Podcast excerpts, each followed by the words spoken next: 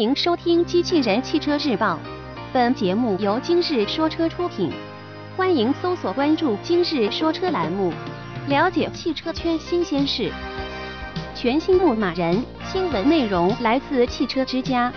日前，有海外媒体报道，全新牧马人将会采用部分铝制车身组件。根据之前的报道，全新牧马人将会在2017年推出。根据报道，全新牧马人将不会对外观进行大幅调整，但会在车身材质上将运用部分铝制部件。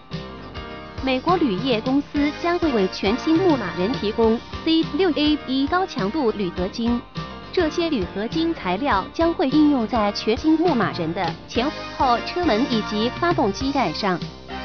动力系统方面，全新牧马人将会搭载 2.0T 汽油和 3.0T 柴油发动机，并匹配的来自采埃孚的八速自动变速箱。